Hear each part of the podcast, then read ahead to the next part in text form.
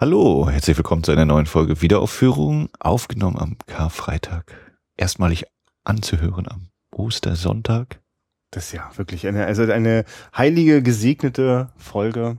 Ja, aber wir haben weder das Leben des Brian noch äh, die Passion Christi noch gibt's noch mehr Osterfilme? Ja, und ich verlasse mich da wirklich, also äh, total entspannt auf die deutsche Podcast-Szene rund um äh, Film- und Kinogeschichten. Äh, da wird bestimmt viel dabei sein. Äh, ich bin dafür nicht zu haben. Also ich habe kurz mal so Herbert Achternbusch, ist so ein, äh, so, so, ein, so ein deutscher Krawallregisseur der vergangenen Zeit, äh, der auch öfter mal so äh, kirchenkritische Sachen rausgehauen hat. Das kommt bestimmt vielleicht irgendwann mal, aber wir haben es da nicht so mit festen Tagen. Wir hoffen ja heimlich auch, dass dieser Podcast noch in 50 Jahren gehört wird. Gerade dann, gerade dann wird man ihn wieder entdecken. Ja. ja. Wir haben heute Dillinger vor, äh, vor uns, aber vorher machen wir nochmal einen kleinen Rundumschlag, was uns so die letzten Tage, Wochen, Monate ungeheuer bewegt hat. Ja, wir müssen vor allem nochmal so äh, zwei Folgen auch zurückblättern. Die letzte Folge, vielleicht hat der eine oder andere schon vermutet, äh, die hat schon gut gereift äh, in einer kleinen Konserve. Deswegen konnten wir da noch gar nicht äh, darauf Bezug nehmen, dass wir viel Lob und Anerkennung und Flatterklicks für die Aliens-Ausgabe bekommen haben. Ja, Dankeschön auf jeden Fall an der Stelle. Ja, vor allem bei Flatter vielen Dank an äh, Jagger und Daniel. Ähm, und also ich glaube, Jack, genau, Jagger hat dann auch wirklich noch einen Blogartikel äh, gepostet mhm. und verlinkt und äh, Lobpreisungen und wirklich, also das vielen, vielen Dank, weil das geht wirklich total runter wie Öl. Und ähm, ich mag auch diese, also mit den Menschen, mit denen wir hier aus der Film-Podcast-Szene zu tun haben, also einfach weil es sich von alleine so ergeben hat, ähm, macht das total Freude. Also es ist ein gegenseitiges äh, Pushen und Schieben und man ich fühle mich wohl nebeneinander. Und Also wirklich, wenn ich manchmal so höre, was so Leute in, in der Blogwelt manchmal auch so abkotzen über eklige Kommentare und so, so, so unangenehme Konkurrenzsachen. Podcasts sind irgendwie weich. Da, äh, ich meine, wir haben noch keinen, kein, noch hat uns keiner so richtig auf die Nase gehauen, äh, verbal. Bin ich sehr froh. Naja, ganz am Anfang war ja einmal, aber das waren ja eher so die, die Rahmensachen gewesen. Bei, ja. das stimmt, Z. das stimmt. Ja, nee, da musste, ja, da musste ja auch mal was geklärt werden. Wenn wir uns mal an italienisches ja. Genre-Kino wenden, dann wird es auch wieder zu kontroversen äh, Kommentaren fühlen, bin ich mir sicher. Ja. Es ist die erste Folge nach der Listenstreichung von Mad Max, der mittlerweile ab 16 Jahren nun neu freigegeben ist. Warner hat auf Antrag ihn vom Index nehmen lassen. Das hat ja. geklappt. Ja, und Warner freut sich bestimmt einen Arsch ab, weil den können sie nochmal angesichts des kommenden Kinofilms ordentlich verscheuern ja. und finde auch den durchaus sehenswert. Äh, also von den neuen Filmen, von den neuen spektakulären Kinofilmen ist äh, Mad Max Fury Road wirklich was, was, wo ich neugierig bin, einfach weil ich in George Miller so ein bisschen Grundvertrauen habe. Und das riecht so nach äh, äh, alter Regisseur will es nochmal richtig wissen und äh, hoffentlich nicht nur alt und durchgeknallt, sondern irgendwie auch so mit so ein bisschen Weisheit äh, dem, dem spektakulären Blockbuster-Kino was abbringen. Und vielleicht, es sieht auch so ein bisschen, ich, ich spüre ein wenig Subversion schon im Trailer. Ich hoffe, es erfüllt sich. Ja, die ganze Reihe ist bei mir noch ein äh, weißer Fleck. Ach, tatsächlich, du kennst auch Mad Max noch gar nicht. Also, ne, Ausschnitt und alles, aber ja, nie okay. komplett gesehen bisher. Äh, das wäre, wollen wir uns das eigentlich mal, ich weiß nicht, gibt es da schon viele Podcasts drüber? Weil das würde ich sonst, naja. Also der, da würde mich ein Wiedersehen interessieren, weil ich habe schon ein kleines bisschen Angst, dass er nicht gut gealtert ist. Ja? Da ist, ist ein Low-Budget-Film aus den 70ern und so, aber also auf jeden Fall sehr wegweisend. Also da also wirklich, also wenn ich mir so an bestimmte Science-Fiction oder eher so dystopische Filme denke, selbst, selbst so Dramen wie The Road oder so, die haben so viel von der, von den, also die, da, da riecht man, das riecht immer noch nach Mad Max auf den diesen verlorenen Straßen. Aber bevor wir jetzt hier ja. große Pläne machen, was wir so oh als, Gott, ja. als nächste Filme nehmen. Das haben ja unsere äh, Zuhörer schon übernommen. genau, steht ja demnächst immer noch unsere 50. Folge an und bis zum 17. April könnt ihr immer noch auf wiederaufführung.de rechts äh, in der Spalte klicken, welchen Film wir denn da besprechen sollen. Genau. Wenn ihr übrigens mobil unterwegs seid, dann habe ich WordPress nicht richtig im Griff und dann müsst ihr halt ganz, ganz nach unten scrollen und dann taucht es auch irgendwann auf. Und da gibt's eine wahnsinnig große Auswahl, äh, wo ich wirklich wirklich sehr glücklich und ich bin auch sehr stolz auf unsere Hörerschaft. Das habt ihr äh, erzeugt, diese Liste. Ja? Also habt fleißig auch äh, Filmvorschläge äh, dort reingehackt. Wir hatten da auch wenig Beschränkung gemacht. Ich habe auch den Verdacht, der ein oder andere Filmfreund hat da seinen Favoriten auch ordentlich selbst gepusht. Aber wir haben uns das so aus der Entfernung ähm, gutmütig angeschaut, haben jetzt ein bisschen reduziert. Äh, öfter als zweimal dürft ihr nicht abstimmen mit der gleichen IP-Adresse. Aber wenn ihr da kreativ seid, dann äh, viel Spaß noch dabei. Jedenfalls sind das jetzt so viele Filme, dass wir uns überlegt haben, wir werden eine Woche vor dem 17. April, werden wir es auf die Top 5 reduzieren. Das mag jetzt natürlich für den einen oder anderen schon irgendwie ganz traurig sein, weil Moment, ich sehe schon hier, Lawrence von Arabien hat ja scheinbar nicht so viele Klicks und der wäre doch aber wirklich toll, wenn ihr den mal guckt. Wir werden alle Filme, die in dieser Liste aufgetaucht sind, in unsere Letterboxd-Liste übernehmen. Also Unsere äh, behelfsmäßig ist es bei äh, meinem mein, meinem Letterbox-Profil ist ein Podcast Wiederaufführungsliste äh, äh, mit dran geklebt. Dort ist auch ein riesiger Pool von Hörervorschlägen, Gedanken, manchmal sind es auch meine eigenen Wünsche, die ich gerne mal im Podcast besprechen möchte. Das ist unübersichtlich viel nicht zu schaffen. Aber ich gucke immer wieder mal rein. Wenn ich überlege, was könnten wir als nächstes machen, mhm. ist das der, der erste Ort, auf den ich schaue. Und äh, das passiert also mit den Vorschlägen, die dann nicht in der Top 5 sind. Und bei der Top 5 erwarten wir natürlich, dass ihr nochmal Freunden und Bekannten und Familie Bescheid sagt, äh, zum Abstimmen dazuzukommen. Äh, und den Film werden wir dann auf jeden Fall in der 50. Ausgabe besprechen. Ich bin sehr gespannt. Ja, es gibt ich, ja, ich, also ich weiß nicht, ich habe jetzt schon ein paar Tage nicht mehr raufgeguckt, aber das war immer noch, es war einmal Amerika auf eins. Ganz knapp, gefolgt von von Robert De Niro, von Robert De Niro. Genau, Robert De Niro verfolgt sich bei uns selbst, das finde ich auch sehr schön. Ähm, Wie ein wilder Stier. Und äh, sind, also tatsächlich ist aber gerade Cinema Paradiso verdammt äh, nah an den also ich überlege eigentlich gerade, das sind auch schon mal zwei Filme, wo Ennio Morricone die Musik gemacht hat. Mhm. ist das was, was für eine Überleitung. ja, ich hatte nämlich die große Freude, äh, in Hamburg den Maestro noch live erleben zu dürfen.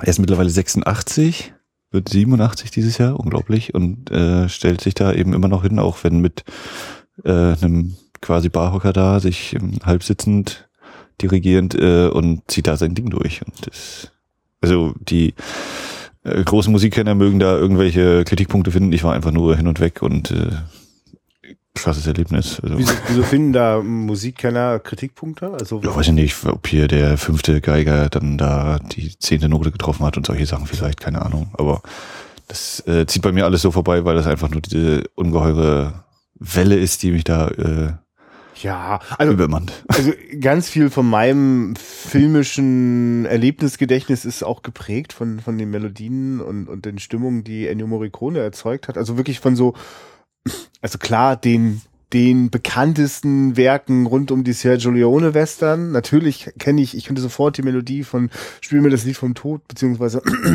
es war einmal im Wilden Westen, heißt er ja eigentlich.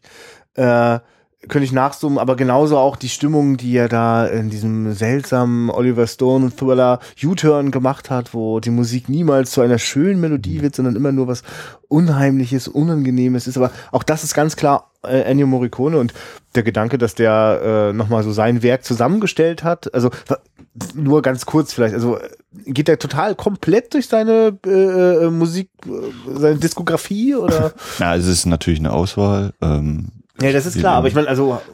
Also sowohl italienische Filme, wo es anscheinend auch noch nicht so richtig einen deutschen Titel gibt, äh, aber eben auch die diverse größere bekannte Stücke.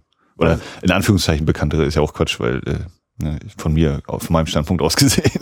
Also gab es ein Programmheft? Also ja, ja, es gibt eine feste Liste, die die spielen. Und, okay, äh, das heißt, du konntest dann auch mal nachschauen, was du da eigentlich gerade hast. Reingucken, genau. Also nee, aber gut, das war jetzt nicht, ich habe jetzt nicht nur multimedial irgendwelche Einblendungen auf irgendwelchen Leinwänden, das war schon... Doch, es waren Einblendungen eben, jetzt kommt äh, der, also der Titel des Stücks, was Ach, dann natürlich lustig war, wenn da steht äh, Main Theme und dann stand klein drunter aus dem Film ja, das war ah, jetzt ja. weiß vor weiß, das okay, aber war sehr geil, das noch mitnehmen ja, zu können. Weil er ja auch äh, die Tour, oder das war ja verlegt worden schon das Konzert, weil er eben körperlich so angeschlagen war und die Ärzte immer gesagt haben, ja, ja.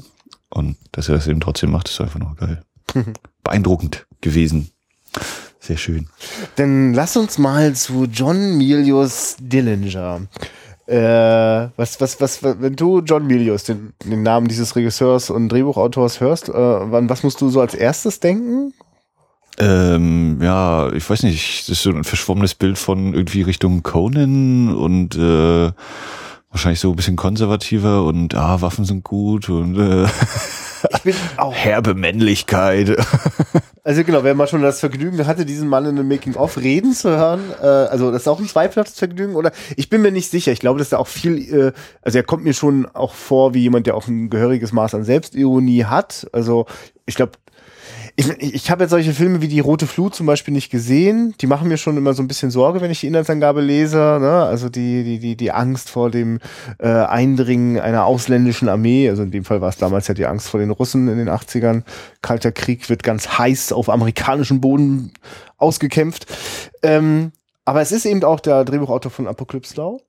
Äh, ich finde auch Conan. Ja bei, bei Jaws hatten wir ihn auch, ne? War nicht das mit der äh, ja. Indianapolis-Rede da? Die wohl beeindruckendste Dialogszene oder Monologszene ist auch aus den äh, Fingern, aus den schreibenden Fingern von John Milius.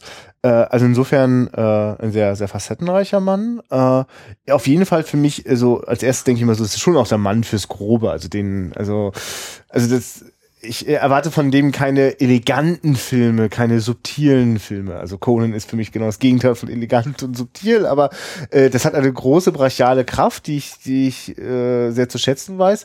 Und ich erinnere mich, dass ich das von Dillinger damals erwartet habe, als ich den geguckt habe, aber wegen Warren Oates, ähm, äh, einem Schauspieler, den ich zum Beispiel aus The Wild Bunch äh, kenne, habe ich auch so ein kleines bisschen einen Sam Peckinpah-Film erwartet. Und das ist definitiv kein Sam Peckinpah-Film. Und ehrlich gesagt weiß ich heute nicht mehr so genau, was ich eigentlich genau dachte, was das ist für ein Film und bin sehr neugierig, den wieder zu sehen. Ja. Also auf Deutsch Jagd auf Dillinger. Oh ja. ja. Von 73. Äh, ja, und mehr machen wir dann, glaube ich, wenn wir ja. den Film jetzt gleich gucken. Aber vielleicht nur, weil du ja als Michael Mann-Experte, das ist schon im Grunde genommen der gleiche Plot wie bei Public Enemy. Also es geht, es ist so ein, ein Schlaglicht auf Dillinger und seine äh, Hauptzüge und äh, eben mit äh, Sideplot, FBI und ja. ähm, grob. Ja, also es ist eben ne, das, das Leben dieses Mannes äh, fiktionalisiert und der Ausgang ist aber sowohl bei Public Enemies als auch bei Dings so ziemlich gleich. Also genau. Ich weiß nicht, ich habe Public es ist, Enemy ist jetzt geguckt. So Pseudo-Spoiler zu sagen, naja, Nein. sie kriegen Dillinger, Punkt, der wird erschossen und ja. äh, kann man alles nachlesen genau. und nachgucken. Und, und auch, wie sich das für so einen Kinofilm gehört, vor allem Kino. Wir gucken uns das mal an. Ja. Und bis gleich. Bis gleich. So, Film vorbei. Und wer sich jetzt wundert, hä, wieso bis gleich, Film vorbei, was? Und der jetzt wahrscheinlich zum ersten Mal jetzt zuhört. Ähm, häufig machen wir es so, dass wir eben unsere kleine Einführung äh, machen. Dann machen wir Pause bei der Aufnahme, legen den Film rein, gucken den Film, nehmen den Film wieder raus, verstauen ihn wieder gut. Und dann starten wir das Filmgespräch. Deswegen dieses bis gleich, oh, Film vorbei. So, ist mir eingefallen, ich glaube, bei, bei Jaws und Aliens haben wir das für, vorher zum Beispiel gar nicht gemacht, haben wir es komplett eben hinterher gemacht. Deswegen. Weil wir da den Luxus hatten, wir durften im Kinosaal sitzen und die Dinge auf der großen Leinwand mit Publikum schauen. Da bietet sich das nicht so an und ist für euch der Hinweis. Wenn wir also direkt anfangen, über den Film zu plaudern, dann sind wir gerade äh, direkt aus dem Kino rausgefallen und gleich an die Aufnahmegeräte. Ja, so, also, wir haben geguckt, Jagd auf Dillinger, Dillinger, 1973, geschrieben und regisseurisiert von John Milius. In der Hauptrolle Warren Oates, er ist John Dillinger, sein in Anführungszeichen Gegenspieler Melvin Purvis vom FBI gespielt von Ben Johnson, der laut Trailer einen Oscar gewonnen hat. Du weißt wofür? Alles klar, gut, ich auch nicht. Oh, keine Ahnung.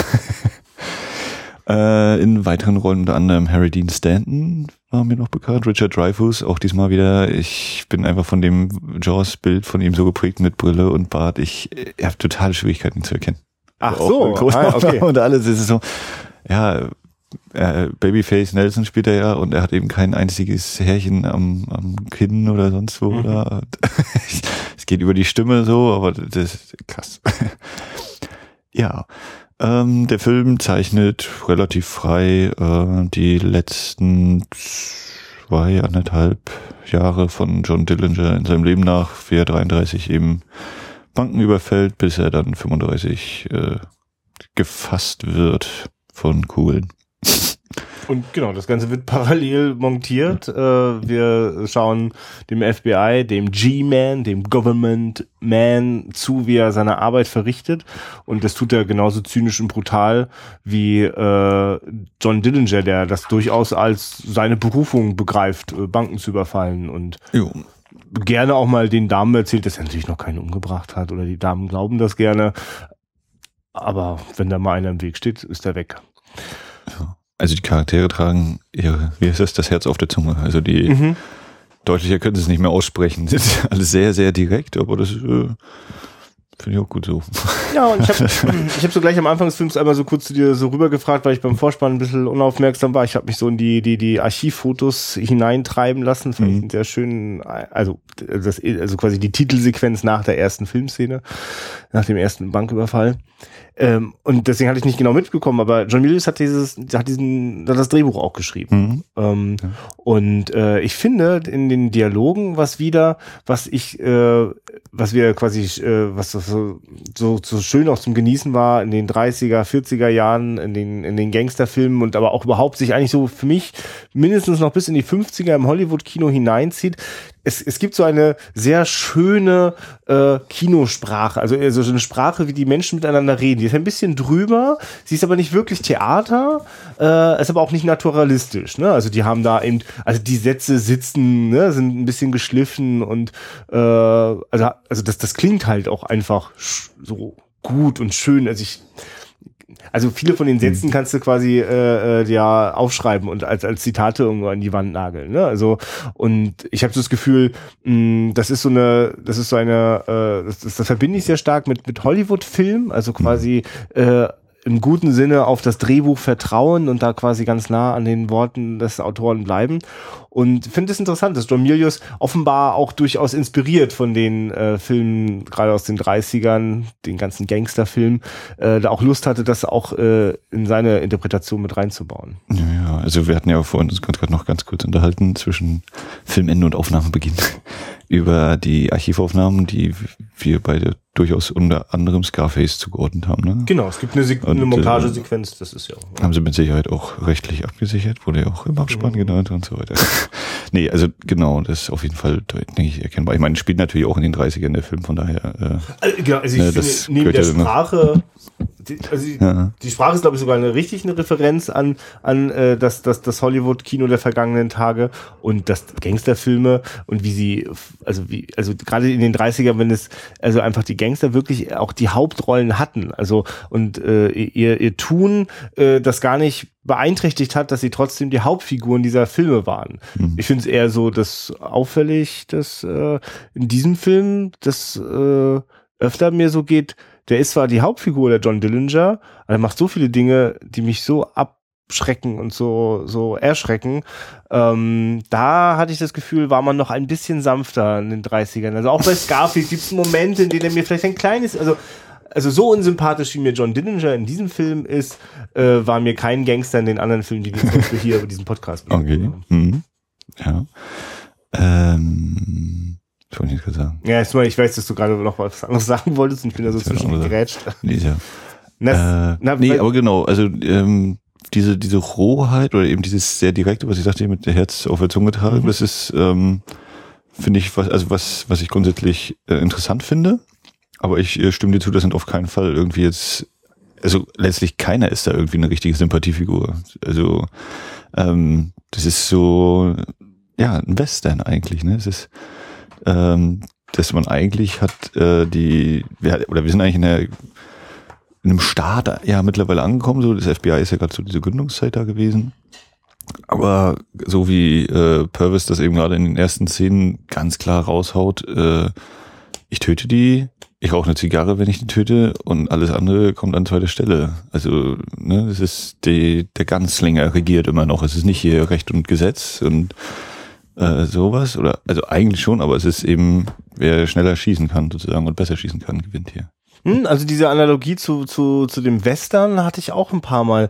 Das äh, hat zum Beispiel auch was damit zu tun, dass die Zeit der Depression viele Menschen aufs Land treibt. Also so, so wirkt es mhm. auf mich oder auch einfach viele Menschen wirklich an, an total verlassenen Orten in der Pampa äh, äh mit, mit brüchigen Häusern ihr, ihr Dasein fristen und unter Genau, also dass wir diese ganzen ländlichen Szenen ja. haben. Ne? Also groß, wir haben zwar Chicago auch mal zwischendurch und Kansas, aber es ist es bleibt eben eher so, ja, Kansas war ja auch mal Mittlerer Westen. Ne? Ja, genau, die, es gibt dort Städte, äh, äh, also es gibt am Anfang äh, wirklich eine sehr großartige Szene, wenn die, die, die Jungs um John Dillinger herum eigentlich auf der Suche nach einer Bank sind, die sie überfallen können. es gibt einfach so viele Städte, die so runtergekommen sind, da, da sind auch die Banken schon längst weg und da gibt's nichts mehr zu ab, nichts mehr zu klauen. Und ähm, da sehen dann die Städte plötzlich so äh, mh, so runtergerockt aus, dass sie schon wieder ein bisschen so aussehen wie die Städte, die gerade im Aufbau sind in den Western, ne? Also oder oder die wo ja. nicht also der größte Unterschied ist ja vielleicht, dass es Steinhäuser sind ja, ja, klar. bei einigen und das was und sonst haben wir eben auch immer wieder eben die die Weite, die Prärie, die Es wirkt fast so als genau, als würde sozusagen die Wüste sich das auch oder das Land das auch schon wieder zurückerobern, ne, weil der Mensch ja. sich da irgendwie kaputt gewirtschaftet hat. Und das andere, was ich natürlich auch ganz doll mit dem Western verbinde, ist eben dieses, die, die, die Art miteinander umzugehen, die ganzen Posen auch. Nur, dass ich finde, dass in diesem Film das sogar, also also dieser Moment, wenn eben äh, der FBI-Typ sich äh, also erklärt richtig, also ich werde mir einfach bei jeder äh, bei jeder Leiche dieser Verbrecher werde ich mir meine Zigarre anzünden so. Das macht er auch und ich habe fast das Gefühl, dass dass er selbst braucht auch dieses Ritual. Also so tief geht der Film nicht. Also innerhalb des Films könnte ich das übersehen, aber mich regt das, mein Kopf regt das einfach an, weil es so so zynisch und so so abgeklärt, so kalt ist. Ja. Ich kann gar nicht glauben, dass der Mann wirklich im Inneren gerade so ist und äh, deswegen fange fang ich an so zu überlegen und ich glaube, ich würde mir sowas auch überlegen, einfach um irgendeine irgendeine Distanz auch wieder aufzubauen, dazu, dass ich gerade Menschen getötet habe. Also so gerecht man das vielleicht auch mal gerade finden will. Und und das glaube ich, äh, also das das geht durchzieht für mich auch mal typischerweise die Western. Da wird auch äh, schneller gestorben, als da jemand irgendwie gegrüßt hat. Und das ist ja eigentlich, also wenn man sich das so in der Jetztzeit, in der Gegenwart vorstellt, wäre das ja kommt ihm das doch total barbarisch vor. Ähm, und das kann der Mensch einfach nur ertragen, indem er sich äh, ja in so, so also in, in sehr simples Schwarz-Weiß-Denken flüchtet. Ne? Also die haben was gemacht. Ne? Also ich meine, die ganze Zeit erleben wir eigentlich so eine äh, Gesellschaft, die, die total kaputt ist und äh, alles, was quasi äh, der Staat darauf tut, ist noch mehr noch mehr Gewalt zu antworten. Und die Bürger tun es dem Staat irgendwann nach und sind genauso gewalttätig. Und ja, die Trennlinie zwischen Gangster und Polizei und Staat und und einfachen Bürger und kriminellen Bürger das ist wird verschwimmt total die Grenzen. Finde ich auch genau. Und das ist eigentlich was der Film zeigt ja. Gerade, weil du jetzt gerade sagst, eben die einfachen Bürger. Und dann überlege ich gerade, ja klar, wenn Harry Dean Stanton in die Stadt kommt, die ganzen Farmer da entgegenlaufen. Und wie viele ja auch Unschuldige auch von der Polizei umgebracht werden. Wenn du an die Little Bohemia da denkst, wenn die Jäger einfach nur rauslaufen, wer ist da, wer ist da, bam, weg. Zack. Also das ist schon, ja. Und äh, Vielleicht nochmal so diesen Quervergleich zu Liberty Valance. Mhm. Da war es ja auch ne, eigentlich der, der Staat, der sich jetzt auf so einem Rechtsverständnis fußt, aber es hat alles mit dem, mit so einem Mord, mit, mit diesem gewalttätigen Mord angefangen, weil anders hatten sie es eben nicht geschafft, das zu unterdrücken, zu wegzubekommen, dieses Problem oder sonst wie. Und hier ist es eben nicht anders. Es ist auch wieder der, die Waffe, die für eine Form der Ordnung sorgt. Ja, und, aber wäre man da so noch bei dem, bei, beim Liberty Balance noch sich so um, um das wie es wirkt, gekümmert hat, noch die Legende mhm. gestrickt hat, ist es jetzt so zynisch, so, so also so, ah. so brachial. Ist, die, also deswegen wundert mich das auch nicht, dass da eben auch die einfachen Bürger dann äh, die, die Knarre in die Hand nehmen. Sie werden ja im Grunde genommen durch das Verhalten der, äh, des Staates dazu ermuntert. Also, ja. It's America. Also, das, also an der Stelle ist das ein ziemlich trostloser hoffnungsloser Film, was äh, so die amerikanische Seele angeht. Äh, mhm. Wenn es denen so wirtschaftlich schlecht geht, dann denkt da jeder an sich und ja, also, also interessant, also das sozusagen, also das fing mal an, so mit den vereinzelten Siedlern und dann wuchsen sie zu Städten und dann gab es die Zeit der Depression, wo das wieder auseinandergebröckelte in einigen Gegenden. Ja, also ich finde, das, das zeigt eigentlich auch ganz gut. Man könnte ja John Milius ja so von mir aus das jetzt vorwerfen, dass der, also es gibt sehr viele äh, Schusswechsel, die sind blutig, sind brutal. Äh, da, da, da guckt die Kamera nicht weg. Ne? Man könnte jetzt auch sagen, ja, da, da steht doch John Milius drauf und wie die ganzen Waffen abgefeuert werden und so. Aber zu keinem Zeitpunkt äh, denke ich das, weil äh, ja die Konsequenzen, also es gibt da keine durch, durch Zeitlupe stilisierten äh, mhm. Schusswechsel. Also es gibt eine einzige Zeitlupeneinstellung zum Schluss, die einen ganz anderen, also die, die hat, äh, also da geht es um was anderes. Aber in dem Moment, wo, wo Gewalt passiert, und selbst da dann ja auch beim Schluss, sobald geschossen und gestorben wird, passiert das in Echtzeit. Das geht schneller, als man denkt. Das ist und das ist überhaupt nicht schön. Die Leute ja. schreien entsetzlich. Ja. Unschuldige werden ständig, sie bluten und, und, und, und dann liegen sie da auf der Straße. Also manchmal gibt's dann noch so den Blick von der Kamera. Der, die, man sieht so das Resultat immer mhm, wieder. Genau, also die Kamera macht dann auch nicht gleich weg. So, oder äh, wenn du heute in, in, ins Kino gehst, einen Hollywood-Blockbuster guckst, dann äh, geschieht der Mord meistens im Off, es geht weiter und äh, überall sterben die Menschen, aber das ist alles nicht so wichtig, weil Hauptsache unsere Hauptfigur geht so ungefähr. Und hier ist es wirklich so, da wurde gerade einer an die Wand genagelt, im wahrsten Sinne des Wortes hier, von der Schrotflinte äh, durchlöchert und man sieht die Blutspuren an der Wand. Er hängt da äh, zusammengesackt und die Kamera bleibt noch drei, vier Sekunden drauf und du siehst eben, nee, so ansatzweise romantisierend oder äh, mystisch überhöht oder sonst wie diese ganzen Banküberfälle oder sonst was sein mögen oder diese knallharten FBI-Typen, es ist am Ende bist du tot und da äh, ist nix, gar nichts davon bleibt da hängen gibt ja, können wir mal über den ganz besti bestimmten Aspekt der Inszenierung äh, reden, der das ja noch deutlicher macht, dass das äh, eine sehr bewusste Absicht der Filmemacher gewesen ist, dass das äh, authentisch rüberkommt es gibt eine ganze Reihe von, von, von Dokumentarfilmtechniken, die eingesetzt werden. Also es fängt sehr deutlich an, wenn uns die äh, FBI-Menschen äh, vorgestellt werden. Gibt's richtig so hm, äh, Bauchbinden, ne? so Einblendung, Name und Funktion.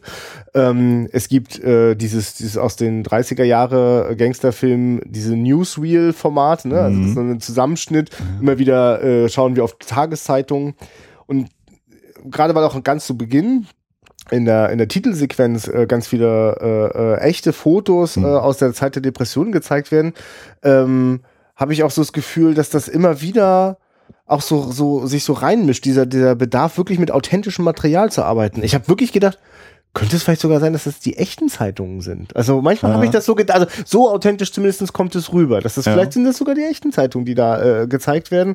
Und ähm, auf jeden Fall mischt sich immer wieder mal äh, echtes Archivmaterial rein und dann natürlich auch das Material aus, aus, aus Gangsterfilmen dieser Zeit. Also ich finde das nur richtig, in den 70ern einen Film zu machen, da wo da die verschiedenen Einflüsse ja. zusammenkommen. Ich habe aber den Eindruck, dass so das, was in der Erzählung passiert, gerade weil sie ja so episodisch ist ähm, und auch kaum irgend, also da gibt's kaum Melodramen, dass da so zwischen den Menschen irgendwie jetzt mhm. künstlich erzeugt wird. Also zum Beispiel Bonnie und Clyde funktioniert da durchaus ganz anders. Da haben die wirklich was miteinander auszumachen. Aber da beginnt dann halt auch die Fantasie des Filmemachers und des Drehbuchautors. Ich würde mich nicht wundern, wenn John Milius sich äh, das so, zum Gesetz gemacht hat. Ich schreibe dieses Drehbuch aber ich halte mich ausschließlich an das, was es irgendwie an, an Fakten, an belegten Dingen gibt. Ich habe kaum das Gefühl, so, also es gibt natürlich immer wieder mal so den einen oder anderen privaten Moment, aber ansonsten wirkt das alles, da sind auch viele Auslassungen drin, einfach weil das ist das, was ja. übrig bleibt bei Geschichtsschreibung. Ja, also ich könnte mir auch vorstellen, den hättest du auch auf drei Stunden strecken können, diesen Film, in dem du einfach immer noch mal eine Episode mit reingefügt hättest. Wenn sie jetzt wahrscheinlich zu viel Geld und äh, Zeit gehabt hätten.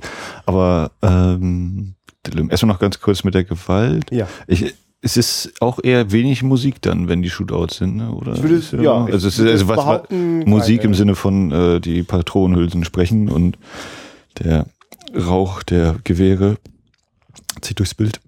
Nee, ach so, genau. Und das, äh, was du sagst, es geht eben, man wird schneller gestorben und was dann auch da für Stunts dabei sind. Also wenn hier die Frau überfahren wird, der andere, der vom Wagen nochmal weggekarrt wird, runterfällt, der nächste, der eben, also das ist ja auch so dieses, die, die fallen nicht einfach in grünes Gras und äh, wir sind noch einen tollen Sonnenuntergang und einer weint noch eine kleine Träne ein, die fallen in Dreck, in Staub, in Matsch, äh, in Pfütze, Wasser und ja, liegen völlig verkrümmt da, wie gesagt, schreien. Also das ist Mhm. Stark. Und weil du ja, weil wir auch mit äh, Warren Oates, das ist ja schon Wild Bunch nochmal erwähnt, ja. da ist ja dann dieses äh, Querdenken ja schon wieder ganz extrem, eben wie Peckinpah das ja dann auf einer ganz anderen Ebene quasi meisterhaft inszeniert. Ja. Und dann eben dieser Stil dagegen steht, ne? Ja. Beides verfehlt seine Wirkung aus meiner Sicht eben nicht. Nee, nee, auf gar keinen Fall. Ja, und äh, es gibt da, finde ich, dann durchaus zwischen, also bei, eigentlich sind, stehen sich da John Milius und Peckinpah in bestimmten Aspekten, wie sie Gewalt zeigen, durchaus nah, auch wenn sie sie Ja. technisch ganz anders inszenieren. Ne? Und bei Peckinpah dann auch vielleicht nochmal noch, noch andere Dinge noch passieren.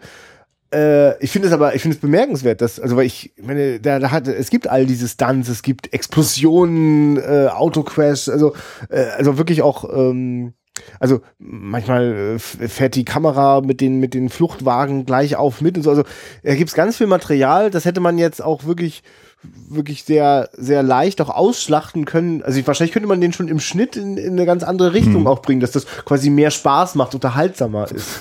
Und äh, finde das, bin, bin sehr dankbar dafür, dass dieser Rhythmus äh, eben nie, also quasi eben nicht durch eine, eine, eine- spannende Musikuntermalung das noch irgendwie verdaubarer gemacht wird. Das ist Nee, ganz das schön schwer verdaulich. Also es ist nicht echt, es ist nicht realistisch, aber es, es wirkt glaubwürdig, als könnte es so oder hätte es so passieren können und könnte auch heute wahrscheinlich noch so passieren, wenn sich Menschen eben mit Waffen solche Dinge antun. Dieser Moment, äh, äh, wir ahnen schon, dieser Babyface äh, Nelson, gespielt von äh, Richard Dreyfuss, äh, wird schon so vorgestellt, dass der dann, der schießt einfach auf alles. Ne? Ja. Also, auch, auch das wieder so dieses, ne, wenn da jemand steht, dann schieße ich die. Punkt. Also diese, diese Dialoge dann wieder, ne? Ich, er sagt das sofort, Genau, das, das ist ja. mein Charakter, danke, Ja. Einsatz und schon ist alles klar. Wir brauchen gar nichts weiter. und weil die aber die ganze Zeit so beschäftigt sind damit, auch diese Posen zu halten, weil sie die ganze Zeit diese furchtbaren Dinge tun. Also äh, sie, sie, äh, John Dillinger äh, sehen wir mehrfach, wie er sich einfach Frauen nimmt von der Straße aus einem Haus rausgestohlen und die äh, äh, missbraucht. Also das, das sehen wir nicht, aber wir verstehen das äh, Ja, er schlägt sie ja wohl ganz klar. Ja, also genau, das ist jetzt die. Frage, wo man anfängt, aber Ja, ja, nee, genau. Und später sehen wir, dass es ihr noch, noch viel schlechter ergangen ist. Das finde ich übrigens interessant, das äh, nur kurzer Abstecher, mh, dass zum Beispiel jetzt nicht zu sehen ist, wie er äh, sie richtig vermöbelt, äh, äh, seine Freundin oder äh, äh, sie vergewaltigt. Ne? Wir sehen das in den Konsequenzen, ne? aber so wird so mit ganz wenigen Auslassungen auch dafür gesorgt, dass wir wenigstens so halbwegs diesem Mann irgendwie folgen wollen. Also eigentlich will ich das nicht. Also das, eigentlich passieren schon die ersten zehn Minuten so viele Dinge bei John Dillinger, wo ich denke, was für ein, was für ein dummes Schwein. Ja, also, also um das nochmal ganz klar zu sagen, Ja. was wir sehen, ist eben, dass äh, sie ihm eine Ohrfeige gibt, weil er sie Whore nennt und darauf knallt er sie dann aber immer ordentlich zurück aufs Bett und äh, Ja, und, wir, und am nächsten Tag sehen wir sie mit zwei blauen Augen Ja, und äh, können uns auch denken, dass sie, dass er sich da nicht umsonst äh, gerade fertig gemacht hat fürs Bett. Und, und gleichzeitig sehen wir auch, äh, das, wird, das zum Beispiel finde ich interessant. Es wird, wir, wir dürfen einfach nur Zeugen davon sein, wie diese Frau dennoch bei ihm bleibt, schon weil naja, sie läuft ja auch einmal weg und er holt sie sich dann wieder aus dem äh, aus ihrer Indianerfamilie da. Ah, jetzt Das war ja auch da, da, da hatte ich ein Missverständnis. Okay, verstehe, das ist sie gewesen, alles klar. Genau. Macht Sinn. Okay. Das ist auch so, also das ist gerade eben der Banküberfall vorbei, was äh, eine der ersten, die gezeigt werden im Film.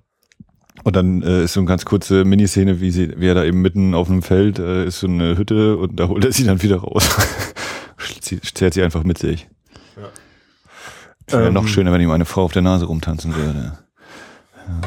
Ähm, was sich ja bei Dillinger ganz doll anbietet, durch sein Ende eben, dass er so ein Filmfan war und auch eben vor einem Kino, oder als er dann aus dem Kino gekommen ist, gestorben ist und was ja bei Public Enemies dann auch war, eben so dieses Spiel mit dem Thema Film direkt. Und wir haben ja nur auch gerade die, die ersten, äh, erste Minute oder was das ist, wenn der Banküberfall ist, haben wir ja sozusagen eine äh, POV der Bankangestellten, der Schalterdame und dann guckt uns John Dillinger an, also guckt eben ins Publikum, durchbricht eben die vierte, Vierte Wand, Wand, ne? genau. Oder dritte.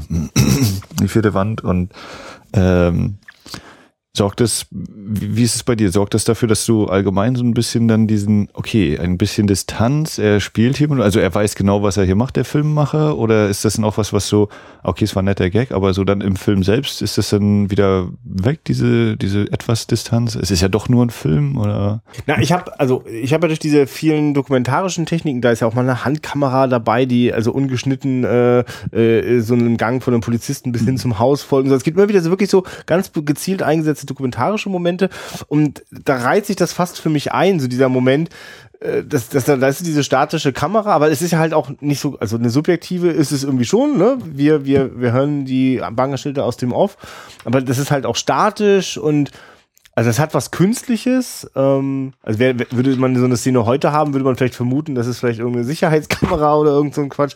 Aber ähm, also für mich reiht sich das quasi so in diesen mh, diesen gezielten Brüchen rein, in dem das, das Authentische äh, durch, durch so bestimmte Techniken, also wenn, wenn jemand in die Kamera guckt, kann es eigentlich kein Film mehr sein, weil ja. gucken doch alle nie in die Kamera. Ne? Also es verunsichert mich auf jeden Fall, bringt mich ähm, dichter an den Dillinger ran, als ich es erwartet hätte und vor allem als ich es erwarten würde nach zehn Sekunden. Also ich bin mhm. ja quasi, werde ja schon gleich genau. von Anfang an mit der Pistole ja nicht mal bedroht. Titel, Titelsequenz ist ja gleich dieses Ding, Patz. Und wichtig ist ja auch, dass er da ja auch schon auch äh, sein Credo ja auch verkündet, ne? Also er, er, er, er gibt ja quasi die Anleitung, wie ihr mich zu sehen habt. Ne? Mhm. Denn ich, also äh, also es könnte, also er sagt ja auch, es könnte euer aufregendste Moment eures Lebens sein. Wollt doch nicht, dass es der letzte ist. Ja. Und mit diesem Hinweis äh, hat er ja durchaus auch viele seiner äh, Gefolgsmänner offenbar begeistert. Ne? Dieses Gefühl von, ey, wir sind eh alle im Arsch. Wir haben vielleicht auch schon einen Mord irgendwie hinter uns und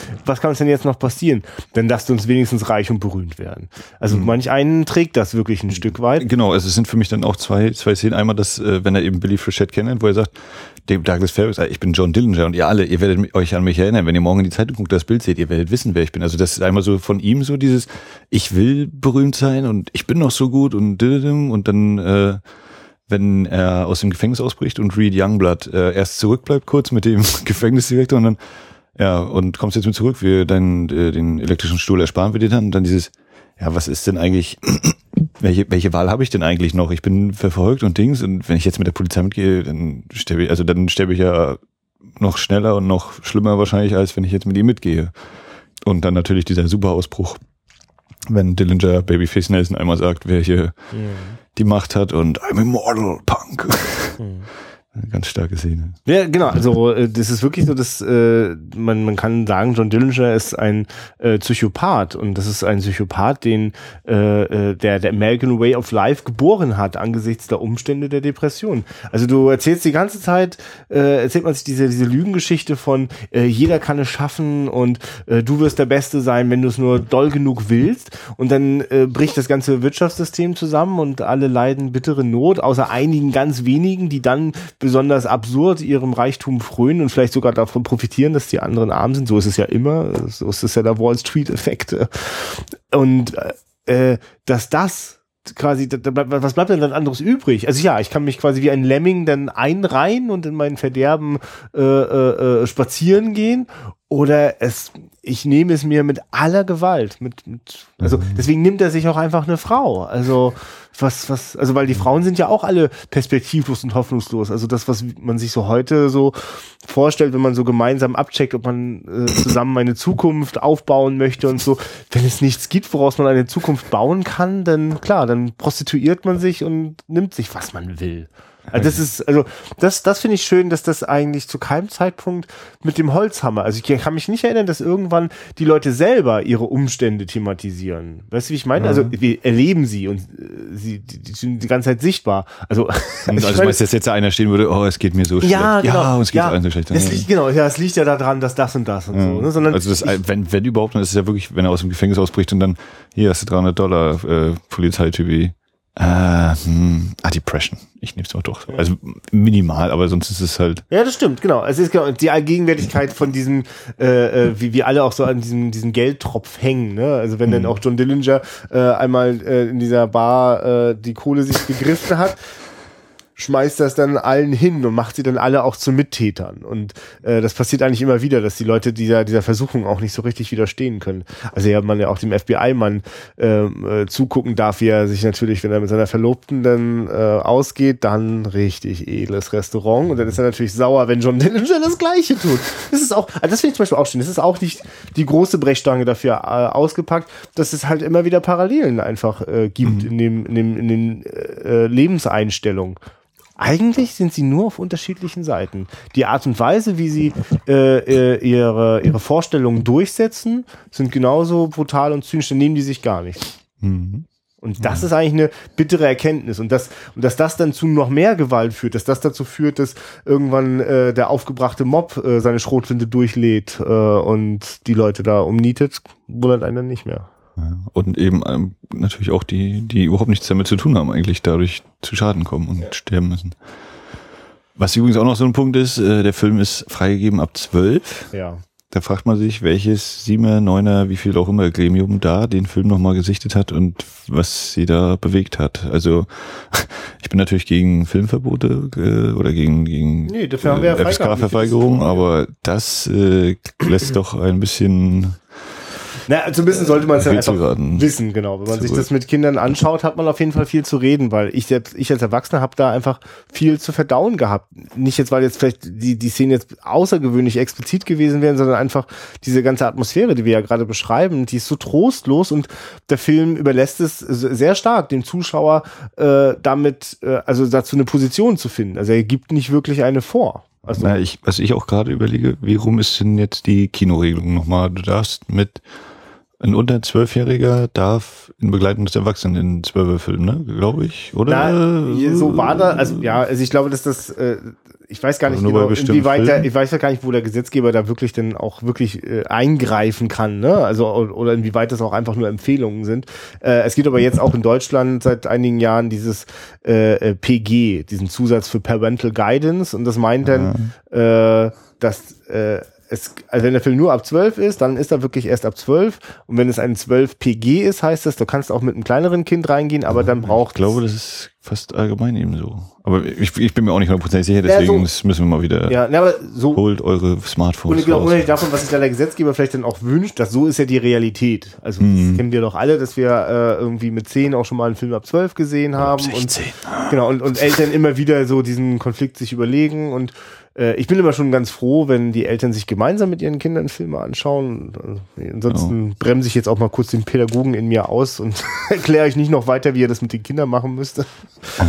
Nee, aber, aber also die, die Vorstellung, dass äh, sich jetzt so ein Zwölfjähriger, gut, und dann auch wieder dieses typische, wie denke ich eigentlich, was ist eigentlich ein Zwölfjähriger? Ja.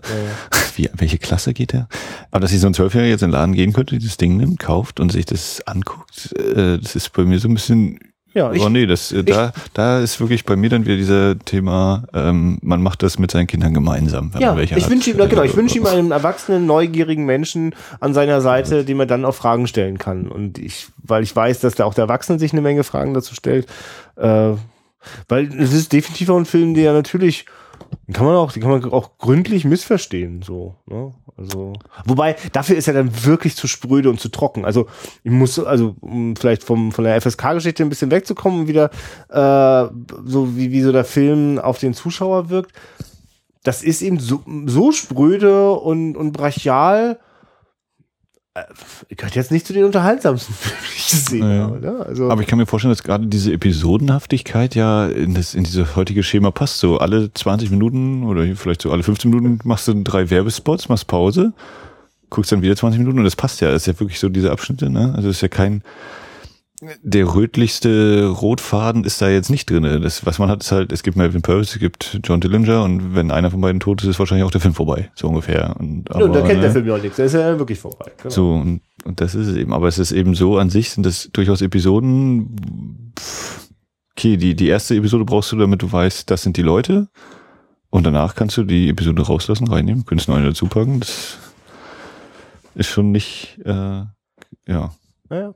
Also ich, äh, also in dem Moment, wo man bereit ist, sich, sich auf diese, äh, auf diese, diese, diese Form einzulassen, ist da ganz viel zu entdecken. Also äh, aber oh, genau, andersrum kann ich mir vorstellen, dass es, dass es da einige geben würde, die dann sagen, ja, nee, das ist nicht so mein, also mit diesem Fluss des Films komme ich nicht klar. Das kann ich mir gut vorstellen, dass es das gibt. Also zum Beispiel Michael Mann konnte jetzt nicht widerstehen, dass natürlich so manche ein Shootout natürlich auch auf, auf seine Art sehr spektakulär geworden ist. Wobei, das, das ist eher bei den Banküberfällen, die, die, die, äh, wenn es, wenn es ans Sterben geht, ist es bei Michael Mann ja eigentlich ähnlich trocken und nüchtern, ja. Den habe ich gar nicht mehr so gut vor Augen. Äh, der, der steigt auch später ein in die Handlung, oder? Ist das, ist das nicht so, wenn er aus dem Knast raus? Er, er beginnt damit, dass John Dillinger befreit wird von seinen Kollegen. Richtig, ist einfach eine andere Knastgeschichte noch, ne? Ich weiß aber nicht welche, genau. Das, ja, Aber dieses andere mit dem Verhaften, wo er dann noch hier seinen Arm auflegt bei dem Polizisten und dieses Foto ist eben, was so sein, sein Status darstellen soll, dass er so beliebt ist im Volk ja. und so, das kommt ja dann auch nochmal später. Das finde ich aber übrigens auch gut. Also das, äh, wie, wie, das ist wirklich mit, mit nur ganz wenigen Pinselstrichen auf der Leinwand wird das äh, äh, markiert, so dieser, dieses populärer werden. ist jetzt nicht so, dass jedes Mal gleich irgendwie tausend Fans draußen grölen oder mm. so. Ne? Das, er bemerkt es einfach, so wie die Leute sich ja. verhalten. Ja, und wie auch die, die Szene ist hier mit Melvin Purse, wenn es die Schuhe putzen lässt, so dieses, ja, hier, wir sind wieder oh. Seite, Seite X und zweite Spalte und Don Dillinger kriegt die, die Schlagzeile, das kann nicht sein. Und dann diese kleinen Kinder, ja, ich will lieber der der Räuber sein, das andere, ne? Also wieso eben dieser, dieser Stand ist, das Image, das Bild und dann aber auch wieder so, was du ja sagtest hier von wegen die Methoden unterscheiden sich eigentlich nicht, eigentlich sind sie nur eben offiziell auf unterschiedlichen Seiten des Gesetzes, wenn dann eben auch kommt hier, äh, Johnny, was sagen Sie denn zu zum Präsidenten? Ja, ich finde den Präsidenten toll, New Deal, äh, IRA, so tolle mhm. Sache. Und ich denke, ja, ne, also was, was ist eigentlich so, äh, in welche Richtung geht dieser Staat, um solche Sachen vielleicht auch mal auf eine lange Sicht irgendwie unnötig zu machen oder ja. ne, jetzt mal. Das ist krass, ja. Ich mir merke gerade, also, also, die, die, Szene mit den, mit den, äh, wo die Kinder Polizist und Gangster spielen und wenn John Dillinger sagt, na, NRA ist doch eine schöne Idee. Also, NRA. Ne, ja, ist, genau. National Rifle Assess, oh Gott, das Association. Association. Und, ähm, äh, die, diese, diese Charlton Heston Sache. Ja, ja. For my dead cold hand. So, also jetzt, äh, mh, also die, die Vereinigung in Amerika, äh, die, also die Waffenlobby, ganz einfach, die da gut organisiert ist und die sich äh, für jeden Amerikaner natürlich auch eine, eine dicke Knarre wünscht, äh, damit man notfalls äh, auch jederzeit selbst. Den äh, König von England. Den König von England? Mhm.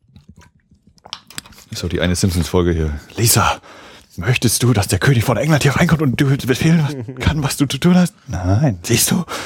Also dieses, äh, was ist das, der, der zweite Zusatz oder was halt im, im, in der Verfassung steht hier? Jeder hat das Recht, sich selbst zu verteidigen. Bare Arms. Na, wir kommen ein bisschen ab. Ja, ja aber äh, also, ich finde das nochmal, ich, ich möchte eigentlich ganz gerne. Es ist ein Kommentar auf die, auf diesen Staat, auf die Gesellschaft. Genau, und weil wir angedeutet haben, dass John Dillinger gerne mal auch äh, als Rechtsaußen und, und, und äh, Waffenfetischist und, und sonst wie republikanisch äh, verseuchter äh, Filmemacher vielleicht missverstanden werden kann. Also ich möchte behaupten, dass es ein Missverständnis ist. Äh, ich sehe dort äh, sehr deutliche kritische Anmerkungen. Ähm, sie, also ich, also das ist kein, das ist kein Werbefilm für Waffen. Und wer den, wer, wer Dillinger so versteht, der hat, da ist eh schon an anderer Stelle so überzeugt. Also ja. da ist alles andere, der für den also der braucht dann gar keine Filme mehr, um ihn noch mehr davon zu überzeugen, sondern der sieht in jedem Kriegsfilm äh, äh, das Abenteuer. Ne? Also das, man kann ja Filme immer herrlich missverstehen. Also, also ja, wer weiß, ob wir ihn richtig verstehen. Ja, das ist ja doch so, dass er sagt, das ist der super Waffenfilm. Aber das wollte ich sagen. Anders geht's nicht. Mit einem, mit einem netten, find, liberalen Zeugs kommen wir da nicht hin. Na, ich finde, er macht das natürlich so, wie man das immer machen sollte, wenn, wenn, wenn so zwielichtige Figuren haben auch immer ihre Faszination. Und natürlich mhm. zieht all diese Menschen um Dillinger, der zieht ja die Leute ja doch regelrecht auch an. Also manchmal muss er sich an sich reißen reißen, aber äh, und, und festhalten, aber so ein Stück weit gehen sie ja dann doch freiwillig mit ihm. Also oder wenn er im äh, die, die Männer kommen mit ihm mit und die Frauen muss er an sich reißen. Das stimmt, so. ja. Ja, aber weißt du, als die dann so merken, auch mit ihm kann man auch mal schön teuer im äh, äh Restaurant Ja, aber er muss sie, er muss sie eben bei, beim ersten Mal muss er sie mit sich ziehen und er muss sie nochmal zurückholen aus dem Reservat und dann ja. Dann hat er so zweimal und dann ist auch irgendwann mal eben dieser Widerstand gebrochen. Und bei den Männern ist eben so, Beispiel jetzt hier, ähm, obwohl, bei, bei, okay, bei Babyface Nelson muss er auch einmal kurz zeigen, hier, ich schlag dich mal ja. zusammen und steck dich ins Wasser. Aber den äh, Red Reed Youngblood, Reed Youngblood, genau den, der läuft ja dann von selbst noch hinterher, als er ja. merkt, hm, eigentlich ist das so gar nicht so die schlechten Aussichten. Ich meine, zur Motivation der Frau ist ja auch spannend, dass die ja immer zu ihm auch sagt, du, aber ich will nicht dabei sein, wenn du dann dran bist, ne, wenn deine Zeit gekommen ist. Wo so dann ja auch, also wo er natürlich auch gleich wieder sein, seine Unsterblichkeitsansichten äh, vertritt. Das kann ja, also es wäre ja schön blöd, wenn ich nicht, also wahrscheinlich werde ich nicht unsterblich sein, aber ich wäre bescheuert, wenn ich es nicht versuchen würde. Ne? Also ja. ähm, das, das macht ihn für mich eben zu diesem Psychopathen, meint ja für mich einfach, dass mhm. der also so übersteigertes äh, Selbstbild hat, dass so fern der Realität ist, seine eigene Wahrnehmung so, so schief liegt, ähm, dass die Frau äh, eigentlich auch schon das ganz, also ganz fest mit einplanen. Also mm. so wie der sich verhält, ist das, das sind halt, das muss ist eine Frage der Zeit, aber nicht bis das Auto gegen Zeit. eine Wand fährt. Ja und und sowas wie, na so lange mache ich das mit. Also das ist doch auch so eine Verzweiflungstat, wenn die Umstände so scheiße sind, sich auch zu entscheiden. Na gut, dann laufe ich halt für ein paar Jahre mit diesem Mörder und und Gangster herum, äh, hab auch etwas davon. Also ich muss in der Zeit keine keine finanzielle wirtschaftliche Not leiden. Mm. Ähm, Und ja, wenn ich dann wenigstens nicht dabei sein könnte, wenn er erschossen wird. Und das ist schon krass, wie dieser Film äh, dann natürlich genau das Gegenteil äh, äh antut. Ne? Also wie sie dann wirklich völlig fertig ist. Das ist auch sie, oder? Ich habe das gerade nochmal bei den IMDb Trivia so nachgeblättert. Äh, es soll oh, den Trivia nicht mehr Billy Frischett sein. Okay. Also, also die, die Person im Film, aber die Darstellerin ist die gleiche. Und Wirklich? Ja, ja, und deswegen ist eben auch so viel dunkel und sie nicht so viel zu sehen. Aber ich bin mir nicht sicher, ob die Trivia eben so davon ausgehen, dass das tatsächlich zwei verschiedene Personen im Film sind. Meine äh, Umdenkung war ja, das ist einfach Billy Frischette, die sich nur einen anderen Namen gegeben hat, so als Deckmantel, damit die trotzdem noch zusammen sein können. Und deswegen sage ich hier einfach mal wieder steile These, wie auch immer. Also es ist die gleiche Darstellerin. Ja. Äh, die Personen im Film sind aber auf jeden Fall unterschiedlich. Ne? Das ist einmal Billy Frischette und dann die, die äh, die okay. Clarity Twin dann nennt. Ähm, ja, genau. Spekulation, Spekulation, ja, genau. Aber auf jeden Fall. Ähm, genau, und sie ist eben völlig dabei und äh, erlebt das hautnah mit, richtig. Ja. Er schiebt ja. sie ja noch so weg, das ist ja auch so eine tolle letzte Geste. Ja, aber es ist, die Menschen sind äh, alle auf ihre ganz eigene Art da äh, so kaputt, dass sie äh, bereit sind, sich auf so, so, so seltsame Beziehungen, also nicht seltsame, so, so furchtbare Beziehungen einzulassen, aber wenn, weil sie ein wenig Vorteil versprechen zu dem, zu der Misere, in der sie stecken, nimmt man halt auch die absurdesten Sachen an. Ähm, also ich äh, überlege gerade auch, da, da ist ja so in der, in der Welt des FBIs ist da nicht viel zu entdecken, noch so um den, um, um unseren, äh, unseren Haupt, sag mal, wie heißt der Melvin Purvis. Melvin Purvis, ein großartiger Name. Äh, um den herum ist nicht viel zu entdecken, ne? Also so an anderen Figuren, wie die da nee, nee, also, umgehen. Das ist interessant. Hoover wird eigentlich nur erwähnt, der wird nicht gezeigt. Ja. Purvis, also sein, sein äh, Mitarbeiter wird ja eigentlich auch mal immer kurz eingeblendet am Anfang, wie der heißt, aber habe ich schon wieder völlig vergessen.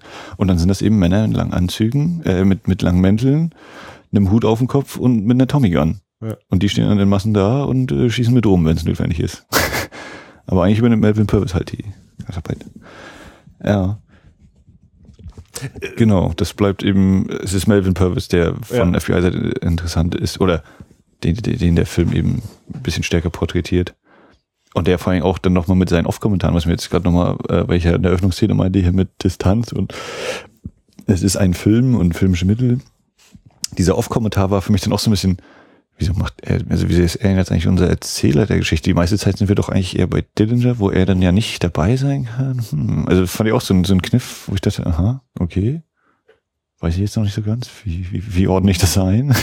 Ich weiß ja nicht, wie es dir so geht. Ab und zu wird der Edgar Hoover so äh, erwähnt äh, vom, vom, vom Melvin, also das ist nach ja. dem Motto, ich und äh, Edgar, wir, wir machen das hier gerade. Ne? Und ja. ähm, also in mir kommt ja wirklich so, also ich empfinde, dass das also eine unglaubliche Fahrlässigkeit und, und, und, und, und menschenunwürdige Brutalität ist, mit der der Staat dort vorgeht. Vor allem, weil es so, so kurzsichtig ist. So nach dem Motto, man muss nur diese Gangster umbringen, dann ist das Problem gelöst. Mhm. Nur das Problem sind ja nicht die Gangster, die sind ja aus den Problemen geboren worden. Mhm. Und, ähm, Na, der Punkt so ist ja, glaube ich, eher dieses, so, ich bin, ich habe es jetzt nicht mit den Daten genau im Kopf, aber ich glaube, es ist eben so die Entstehungszeit des FBI tatsächlich, ne? dass Hoover jetzt also diese Behörde überhaupt erstmal machen kann. Und dann ist eher so diese, wir müssen jetzt einen Namen machen, wir müssen zeigen, hier gibt es keinen Spaß, also wir, wir erledigen die und äh, oder wir versuchen die ranzukriegen, aber wenn, wenn das nicht geht, dann äh, spricht das Blei und ihr könnt euch aussuchen, ob ihr leben oder sterben wollt. So, das ist die Wahl, die wir euch geben. So nett sind wir dann noch, so ungefähr. Also er will das eben etablieren als äh, diese knallharte Behörde. Und dann ist es äh, so, genau, ja. Ja, und man kann dann in Zukunft auch noch viele andere tolle Aufgaben, äh, kann auch noch ein bisschen Kommunisten jagen gehen und ja. also das ist schon, äh, das hinterlässt wirklich überhaupt gar kein gutes Gefühl und ich finde das eine sehr bittere Schlusspointe, äh, die mir gar nicht bekannt war. Also ich gehe jetzt davon aus, dass das auch tatsächlich authentisch ist, aber auf jeden Fall ist es in diesem Film auch sehr stimmig. Ähm, also da haben wir ja den, den von Ben Johnson gespielten Melvin, der da auch in diesen Posen mit seinen Zigarren und seiner Überzeugung, das Richtige zu tun und das mit aller Brutalität durchzusetzen, ähm, gibt's zum Schluss, äh, kurz vor dem Abspann, äh, gibt's einfach nochmal die äh, Hauptfiguren mit einem Foto und dem, was denn nach der Handlung, mhm. nach dem äh, Tod von John Dillinger ihnen passiert ist. Und dann zu lesen, äh, dass da Melvin äh, sich äh, so 30 Jahre später mit der Pistole selbst getötet hat, okay. äh, mit der er John Dillinger umgebracht hat, das Das, also das, das ist mehr als. Kein Film schreiben, ne? Ja, genau. Und, und mehr als einen Satz brauche ich dann auch nicht, um eben einen zu, zu ahnen, den Abgrund zu ahnen, der sich natürlich im Inneren eines Menschen abspielt, wenn du so vorgehst.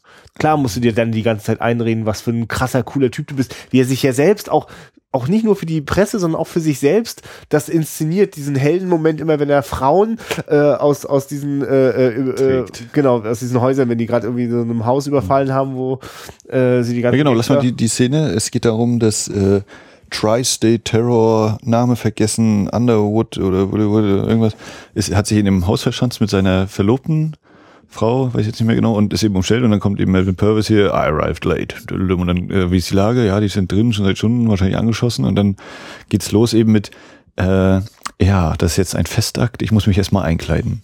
Und dann dieses ganz klare, einfach nur Vest, Gloves, äh, die Pistole. Ja, und zwar zwei. Äh, Magne, genau, und Zigarre, Zigarre anmachen, ich gehe rein, ich gehe rein und ja, äh, also das eben, ne, dieses ähm, na, wie war das noch?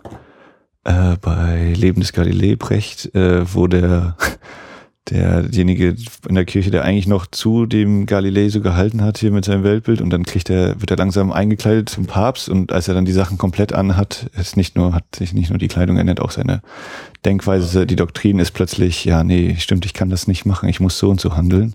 Wie sich das eben mit dem, äh, mit der Kleidung ah, okay, gleich ändert, so wie er sich eben ja. anzieht und eben so inszeniert äh, und als eben der Gute, der jetzt mal das in die Hand nimmt, die anderen, die draußen warten müssen und äh, bisschen so French Connection endemäßig hier, man hört den Schuss, aber man sieht nicht, wer nun getroffen wird oder nicht getroffen wurde.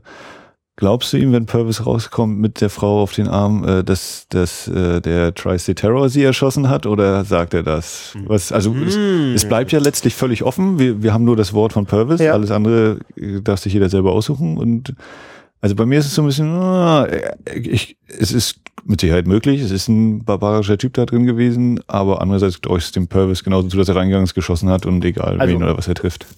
Genau, ich, erstmal, ich hatte diesen Gedanken nicht, aber kann sofort was mit dem anfangen. Es ist genauso inszeniert, dass das offen bleibt. Ähm, und wir sehen an anderer Stelle Melvin so oft, so krass äh, die Leute niedermähen. Also es gibt gar keine Frage daran, dass er zu sowas fähig wäre. Und wenn es nur in, beim Schusswechsel passiert ist, wahrscheinlich ist sogar das der Fall. Ich, ich sag dir nur kurz noch, was ich gedacht habe, dazu passt das dann aber eigentlich trotzdem immer noch ich fand einfach nur krass, da kommt er da also raus und gibt sich selbst so diesen heldenhaften Moment, ja. nachdem der Bösewicht äh, tot umgefallen ist, kommt er dann mit der Frau in den Armen nach draußen. Ne? Das wird auch so inszeniert, so ein bisschen Gegenlicht, so. Das ist auch so, so ein Western-Moment, so, ne? Hier, starker Mann rettet Frau. Nur ist diese Frau schon tot.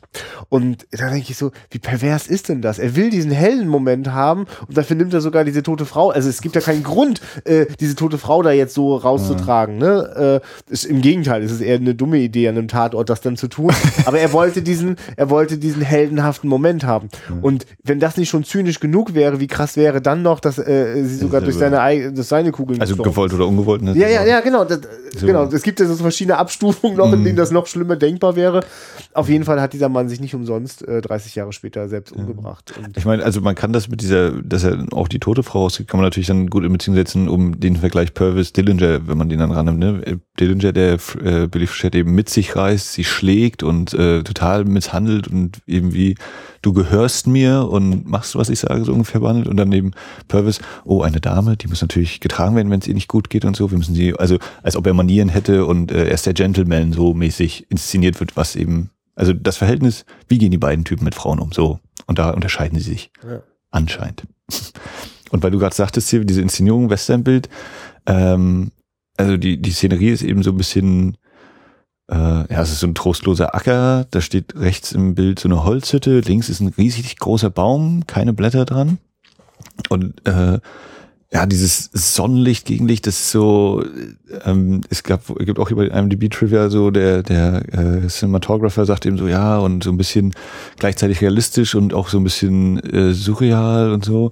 Und es gibt dann später nochmal eine Szene, wenn der, ja, wie hieß er, Charles Dibbledum gestorben ist, der noch sagte, bitte gib mir einen Grabstein, wo mein Name ja. draufsteht und dann ja. ist eben dieser harte Cut und äh, ich habe keinen Namen auf dieses Grab gepackt. Und es ist wieder so ein Bild, du hast links so ein Baum, auch wieder ohne Blätter, dann steht, ist eben im Vordergrund der, der, äh, dieses Holzkreuzchen, was äh, John Dillinger dann in den Boden gesteckt hat. Er steht da mit Billy und rechts noch das Auto und das finde ich zweimal fast ein gleiches Bild und es ist ein, einfach geil. Also das ist für mich richtig, das ist ein Kinobild. Ja, Nein, ich finde es, find super geil. Da passiert ja, es gibt, das, das ist ja einer der trostlosesten Momente. Also da stirbt ihm da einer seiner Kameraden weg und der wünscht sich, sein letzter Wunsch ist, bitte, ich möchte einen Namen haben.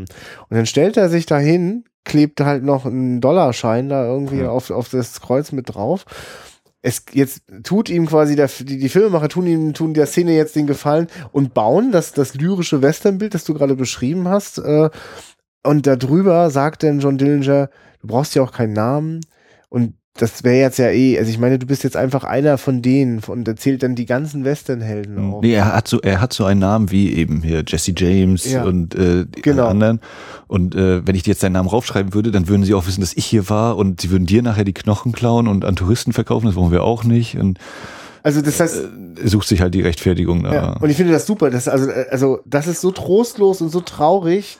Äh, also weil wir als Zuschauer äh, empfinden äh, in diesen Worten natürlich einfach die, die, die, das ist einfach nur eine Selbstlüge, die sich John Dillinger selbst gerade erzählt, um damit umgehen zu können. Und äh, gleichzeitig geben ihm die Filmemacher aber dieses Bild, das zu dem passt, wie John Dillinger sich eigentlich gerade fühlen möchte.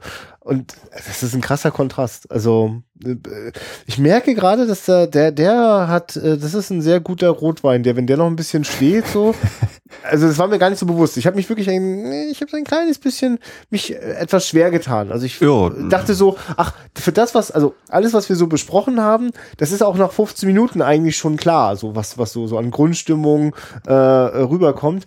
Aber gerade zu erkennen, dass auch, auch äh, in all diesen Szenen mh, immer noch ein bisschen mehr drinne steckt als nur das erst, der erste Eindruck, ne? Dass, mhm. dass sie dem auch standhalten, dass die einen doppelten Boden haben. Ja. ist gut. Oder auch wenn, wenn sie eben äh, nach dem einen Überfall hier an der Grenze zu Mexiko stehen mit dem Auto, also äh, John Dillinger und Billy. Und äh, dann im Hintergrund eben einer dieser, äh, ja, nicht, ist das ein Canyon? Nee, eigentlich nicht. Also einer dieser, ich würde jetzt mal typisch Monument Valley äh, mäßigen mhm. Felsform da im ja. Hintergrund zu sehen ist und sie in die andere Richtung gucken, da ist Mexiko und wir können eigentlich nach Mexiko und nee, eigentlich kann ich es nicht, weil er nicht aus seiner Haut kann. Er muss das, ja. er muss Banken überfallen. Aber auch das eben wieder, diese, finde ich, doch sichtbare Referenz eben in Richtung Western, ganz klar, so, wo ja auch mal dieses, in der Grenze zu Mexiko geschieht ja auch immer so viel.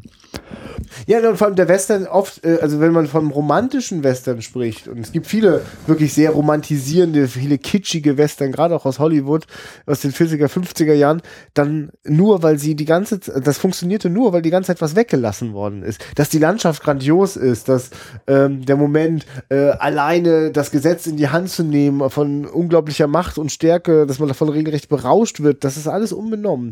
Aber man muss dann wirklich weglassen, wie einsam das ist, wie, wie dreckig dort gestorben wird und wie perspektivlos das, perspektivlos ja. das Ganze oft ist. Ähm, äh, und das ist, ja, das wird mir gerade bewusst, dass John Milius sehr bewusst diese, diese Bilder mit seinem Kameramann wieder wachruft. Äh, diese, diese romantischen Western-Bilder. Nur die Romantik ist der Geschichte schon längst ausgetrieben mhm. worden, weil sie die ganze Zeit so nüchtern auf die Realität guckt und die ist halt, da ist halt nichts zu holen. Das ist halt die verfallene Bank oder die leerstehende Bank, das leerstehende Gebäude. Ja, weißt du, guck mal, das ist doch so, also mal oft, oft haben doch so Gangsterfilme eine Dramaturgie, mh, wo der Gangster nochmal damit konfrontiert ist, doch nochmal die, die Das letzte große Ding und dann steige ich aus. Das ist das typische. Ja, ge ja, genau. Und dann aussteigen, das, was, genau, worauf ich hin wollte, war, na, den, also es gibt einen Exit. Es gibt etwas, was besser wäre, als das mhm. zu tun. Also oft ist es denn die Familie, die Geliebte, die Kinder oder, oder irgendeine andere Vision. Aber das gibt's da gar nicht. Naja, also der Punkt, wenn sie immer an der Grenze zu Mexiko sind, na, wir haben 70.000 äh, hinten im Kofferraum. Ich habe jetzt eine Frau an meiner Seite und Mexiko bin ich erstmal straffrei sozusagen. Also man könnte sich wohl irgendwie was aufbauen. Aber, es ist, aber genau. Aber, aber das aber passt eben nicht zu ihm. Das ja. ist, ist er nicht. Das kann und, er nicht. Und es ist auch im Bild unerreichbar. Es ist für ja. die Figur, für sich, für seinen Charakter äh, gar keine Option. Genau. Und sie und sie kann es ja nicht mal sehen. Ne? Wenn er sagt, siehst du das da hinten? Ja, nee, ich sehe alles so Wüste. Alles Wüste. Ja, da hinten am Horizont, da ist eine Stadt. Und das ist krass, wenn ein Film die ganze Zeit das macht, die ganze Zeit keine Exit-Strategie sozusagen aufmacht. Ne? Mhm. Das ist das ist brutal. Also ich, ich muss gerade dran denken, weil das so, so, so explizit im Bild ist bei American Psycho. Ist doch die, das, das kennst du den Film? Ja. Äh, das das Schlussbild, ähm, äh, oder eins der letzten Bilder ist, er sitzt im Restaurant, hat all diese schrecklichen Gewalttaten gemacht. Jetzt weiß man aber schon nicht, hat er sich das alles bloß ausgedacht. Und dann gibt's dort ein, ein Exit-Schild, nur dass da drüber steht, this is not an exit. das heißt, da gibt's eine Tür, aus der man raus könnte, aus dem allem entfliehen, aber nee, ist gar nicht so. Und ähm, da, da ist das Bild so quasi explizit, aber dieser Film strahlt eigentlich über seine ganze Lauflänge aus. Hier kommt man nicht weg. Ja. Ist das furchtbar. Ist, ist ein voll deprimierender Film. Aber mh, verdammt guter, der sich für mich überhaupt in keiner Welt irgendwie schuldig macht, äh, irgendwie äh, Gewalt und, und, und, und, und Waffen und, und, und solche Dinge oder, oder Kriminalität irgendwie zu verherrlichen. Also ich, gut, hat auch gar keiner gesagt, aber ich wollte es trotzdem mal vorauseilen, schon mal anmerken. Also ich finde ja auch, äh, wenn man sich nochmal so vor Augen führt, wie die, die einzelnen Leute dann gerade nach der Little Bohemia Schlacht da, wo sie noch erst entkommen können, dann sterben. Also Harry Dean Stanton, der dann äh, sich hier, also einen Fluchtfahrer da sucht quasi und auf einsamer Straße mitten in irgendeinem Nest zurückgelassen wird und die Farmer kommen an, einer trifft ihn so aus der Entfernung und dann stehen sie alle um ihn rum, wir gucken so von oben, also Vogelperspektive runter, er, er fleht die noch an, gibt doch, gibt mir doch einen Arzt und, und dann siehst du eben nur, wie alle fast gleichzeitig sind und er wird in diesem äh, Pulverdampf da völlig eingenebelt und ist dann logischerweise tot. Also wieder so völlig Bam. Und da kommt auch wieder so dieser, dieser feine Humor, äh, feiner Humor weiß ich jetzt nicht, aber dieser Humor durch dieses leicht immer irgendwie ironisch Ding, wenn er immer schon zweimal vorher gesagt hat, ah, es ist nicht mein Tag so ungefähr, ne, sagt er sinngemäß und dieses, äh, was ist hier, oh man, ich komme nicht weg so ungefähr. Äh, dann ist hier Richard Dreyfuss, Babyface Nelson, finde ich ein wundervoll gefilmter äh, Ende, wenn er da eben äh, der Wagen überschlägt sich erst, er kommt raus und mit dieser Rauchfahne, wo er so halb zu sehen ist, dann doch nicht von rechts kommen die beiden Agenten. Der erste wird erschossen, knickt so halb weg, schießt nochmal den Boden und fällt um. Dann äh, treffen sich die anderen, also trifft Babyface Nelson den anderen Agenten und der Agent trifft ihn. Und dann liegt er eigentlich schon tot am Boden, so halb verkrümmt. Da kommen da drei Farmer an wir sind auf, auf äh, Sichtebene auf dem Boden eben mit, mit dem blutigen Gesicht von Babyface Nelson. Die Waffe ragt ins Bild und der eine Farmer tippt ihn so an und das Maschinengewehr geht nochmal los und sie laufen einfach wieder weg. Also er bleibt da auch liegen, so blem, tot, da ist nichts mehr. Und dann eben ähm, Pretty Boy Floyd, der noch hier diese eine Farmer-Paar findet, das ältere und Junge, du brauchst eine Bibel. Ah, Madame, das ist nett, aber ein bisschen zu spät. jetzt äh, auch nicht mehr so. Also auch das, ne? Eigentlich sagst du ja auch hier, äh, die, die werden natürlich alle Sünden vergeben so ungefähr, aber nee, bei mir ist das eher nicht so. Und auch er, der dann eben so von, weiß ich wie vielen Kugeln zersiebt wird und da seine Verrenkungen macht, bevor er umfällt und dann noch dieses, ja, ich bin froh, dass sie es waren, Purvis. Immerhin. So dieses, woran kannst du dich überhaupt klammern, wenn du da mhm. zerschossen bist? Immerhin waren sie es. So. Also alle wirklich so. Bäh. Ja, genau, aber dieser, dieser leichte Humor, also einmal eben äh, in den Sprüchen mag man ihn vielleicht ab und zu mal so kriegen, wenn sie sich so, hier, wo ist die Waffe von meinem, von meinem Anwalt, von meinem Lawyer. Und das war wohl nur eine geschnitzte Waffe, also die war wirklich nicht echt, die er da im Gefängnis hatte. Oder eben mit dem, ja, das ist nicht mein Tag und ich komme nicht raus. Oder wenn er da flüchtet und noch in diesen Kartoffelsalat tritt, bevor er über die Mauer hüpfen kann. Und also da sind schon so ein paar Punkte, wo ich denke, ja, es ist nicht, na, nicht, nicht Bier ernst, sondern es, das wirkt schon irgendwie echter. Also ich kann mir vorstellen, dass das so ist, dass man, äh, man gerade wir in unserer postironischen Welt, die nichts mehr ernst nehmen können und in Filmen und äh, wenn man ernster Film daherkommt, dann ist das für den schon eigentlich ein halbes Todesurteil.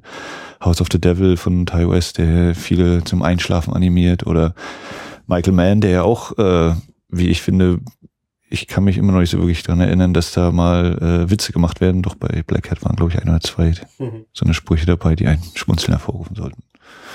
Auch in der Ja, aber die auf jeden Fall auch immer wieder in den Momenten, in denen sonst so klassisch mhm. man erwarten darf, ah, und jetzt, jetzt rockt mich die Action mal so richtig weg und dann passieren immer Dinge, die unangenehm sind, mit denen man so nicht rechnet, äh, die, also so, so dieses, ne, dieses Antiklimaktische, das ist, mhm. wenn man, ne, also eigentlich, eigentlich jetzt, oh, bang, und dann macht's aber nur Puff und Spritz und äh. das finde ich.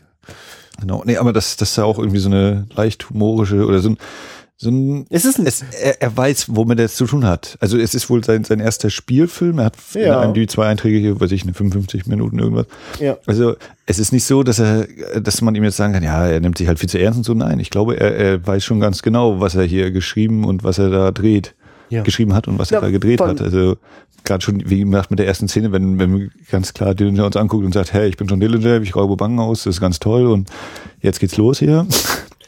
Genau, und der Humor, Also von dem du sprichst, kommt ja fast immer aus, aus den Figuren heraus. Also weil die in, diesen absurden, brutalen Momenten irgendwie versuchen, das, das zu überleben und zu überstehen, macht man Sprüche, ist doch klar. Also, also wenn, wenn ich weiß, jetzt bin, bin ich dran, dann versuche ich wenigstens, also man versucht ja eigentlich nur immer irgendwie noch so äh, äh, das Kind übers Wasser zu kriegen. So, ne? Also wenn, wenn der eine Banküberfall schief geht, wenn die hier, also relativ spät im Film, wo sie dann, äh, wo dann Babyface Nelson aus der Bank rauskommt, die steht gerade schon, ach, mir könnt ihr nicht. Das ist ja auch so ein bisschen so dieses, äh, wenn, wenn äh, El Pacino dann oder auch der, der eigentliche Scarface hier, äh, Paul Mooney, so ankommt, ich bin unsterblich, ihr könnt mir nichts. Oder Ja. John Dillinger ja selbst auch diese Dinger bringt. Und ist, was ja auch so ein bisschen so dieses, äh, dieses, na, nicht unterdrückte Lachen, aber so dieses Ding, wo, ja, das ist doch völlig unrealistisch. Natürlich können die dich auch kriegen, aber es ist irgendwie so dieses, ja, krass. Und Ja. er, er kommt ja doch erstmal in dieser Szene auf jeden Fall durch noch und nimmt dann auch andere mit sich. Stimmt, jetzt muss ich gerade wieder in eine Szene drängen, äh, die ich vorhin erzählen wollte. Also, dass Babyface Nelson dann einfach einmal aus, äh, sie sind gerade beim Banküberfall und Mhm. merken, die, die Polizei wurde alle- gerufen und er ist einfach irre wütend und will Ja. eigentlich jetzt wissen, wer hat die Bullen gerufen. Und, Und schießt guckt dann die- nach draußen, genau, schießt mit seinem, schießt einmal eine MG-Salve und hat dabei mindestens fünf, sechs äh, Passanten gerade Ja. äh, äh, in so einem Marktplatz da irgendwie weggeballert. Und das ist Genau. so, Ja, ich meine, weißt du, davon erzählen normalerweise ganze Filme, was das, was da gerade für eine Tragödie passiert ist. Und weil das so gehäuft einem immer wieder passiert, äh, weil es einfach zeigt, ne, das ist eben nicht dieses coole und spaßige oder sonst nein, das ist die Menschen machen ihren ganz normalen ihr, ihr Leben da und dann Platz bist du einfach tot. Ja. Wegen, weil irgendjemand nicht den Alarm gedrückt hat, weil die Geld eben so verdienen wollen. Schöne Entdeckung, lieber Max. Äh, also schöne für mich Wiederentdeckung. Du, äh, du kanntest ihn jetzt auch schon? Na, ich hatte ihn vor ein paar Wochen. Muss mal, gucken, mal gucken, was meine Letterbox äh, Tagebuch sagt, Genau. was da so steht. Ja, super. Und äh, ich, und ich mochte das jetzt, dass wir jetzt äh, in deiner äh, Gangster-Reihe, Gangster-Polizisten-Reihe, die du angestoßen hast, dass wir da äh, so viel in den, in den äh, alten Klassikern waren, so dass wir jetzt quasi die, Ja. die postmoderne Version äh, auch gut genießen Und die Filme konnten. direkt erkennen, ja. Also Ja. ne, das Interessante ist ja wirklich so, dieses, es spielt in den 30ern und man nimmt sich eben logischerweise auch aus den Filmen der 30ern da nochmal viel und eben natürlich auch in den realen Personen, Begebenheiten. Deswegen, liebe Hörerschaft, äh, ganz klare Hörempfehlungen äh, für unseren eigenen Podcast. äh, zum Beispiel haben wir Scarface äh, besprochen aus den 30ern, äh, Little Caesar und ähm, helf mir mal, The Warring Twenties. Genau, die, Die- 20er. Genau. Also unbedingt äh, hört rein in die Dinger. Ähm, und ich nehme an, du wirst wahrscheinlich irgendwann immer wieder mal noch so ein Ja, Ding das war nämlich auch mal wieder einer aus der äh, auch bei Letterbox als Liste von mir veröffentlicht. Äh, Empire Magazin damals, als Public Enemies rauskam von Michael Mann, äh, hatten sie eine Liste veröffentlicht, the greatest 20, the 20 greatest gangster movies you've never seen. Probably. Und da war er auf der Nummer 11 und das war wieder ein kleiner Haken, den ich dahinter setzen konnte.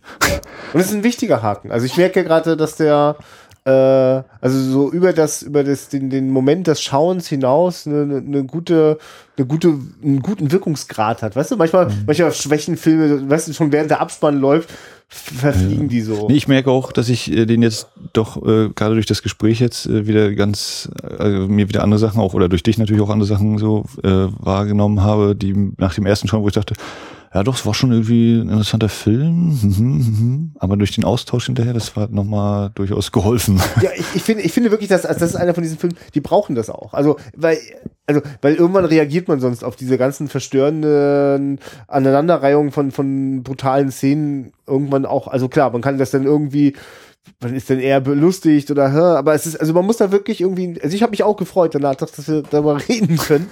Und äh, wir haben ja immer so einen Moment, wo wir manchmal noch schnell mal irgendwas äh, äh, äh, fix noch irgendwie ein bisschen was essen müssen oder mal schnell auf Toilette rennen müssen. Und dann haben Max und ich das immer richtig schwer. Nicht gleich drüber zu reden. Ja. Sonst könnt ihr das nicht hören. Genau, wir, wir heben uns das ja mal extra für euch in diesem Podcast auf. Ach, schön. Krass. Ähm, ja, und bin, bin neugierig, wie viele Leute das so Ostersonntag sich reinziehen. Ja. Das ist doch mal ein schönes Angebot. Genau, den Film gibt's äh, relativ neu von Explosive Media, ein relativ junges Label von Herrn Ulrich Bruckner, der vorher, glaube ich, bei Sony gearbeitet hat, sich sehr viel mit Western auskennt, da auch ganz viel unterwegs ist und ähm, gibt's als DVD, wo draußen noch der 18er Aufkleber drauf ist und drin ist dann die 12er Disc. Gut so. Kann man günstig, kann man günstig bestellen, trotzdem äh, im Laden eurer Wahl, im Online-Geschäft eurer Wahl. Und jetzt Conan. du, äh, übrigens, äh, äh, ja, also das die ist für ja. dich und für alle anderen. Äh, ich habe auch sogar ihn fast komplett gehört. Äh, The Protection Booth ist ein amerikanischer Filmpodcast, die äh, meistens den nicht nur ein großes Gruppengespräch äh, äh, zu einem Film haben, sondern noch obendrein so ein bisschen Interviews mit, äh, äh den, mit, mit der Filmcrew mit reinstreuen, haben dann vielleicht irgendwie den Drehbuchautoren aufgetrieben. Ähm, jedenfalls, die haben einen Podcast über Conan gemacht, der geht siebeneinhalb Stunden. Äh, das ist, es ist ein ganz großes Epos und das liegt aber daran, dass die halt äh, ganz viele interessante Gespräche durchaus, auch zum Beispiel ein Kostümbildner, mhm. glaube ich, ähm, und das haben die dann halt in in, fast in voller Länge dann immer mit drin. Also kann man sich so ein Häppchen reinziehen, wenn dann das interessiert. Ist auf jeden Fall auch einer von denen, die möchte ich mir demnächst einfach mal wieder angucken, nur mal zu gucken, wie der sich noch so anfühlt. Also äh, ich weiß, dass der mich auch als Kind ganz schön, ganz schön verstört hat, weil der auch ziemlich äh, also wüst. Ja, wüst und so, so, so, so roh, ne? Ich glaube, roh war auch ein Wort, das wir heute schon mal benutzt ja, haben für diesen Film. Und das ist auch eine Kraft, die ich auf jeden Fall John Milius auch so zuspreche. Oder ungeschminkt, obwohl man da wahrscheinlich gar nicht von ungeschminkt spricht. Ja, raw.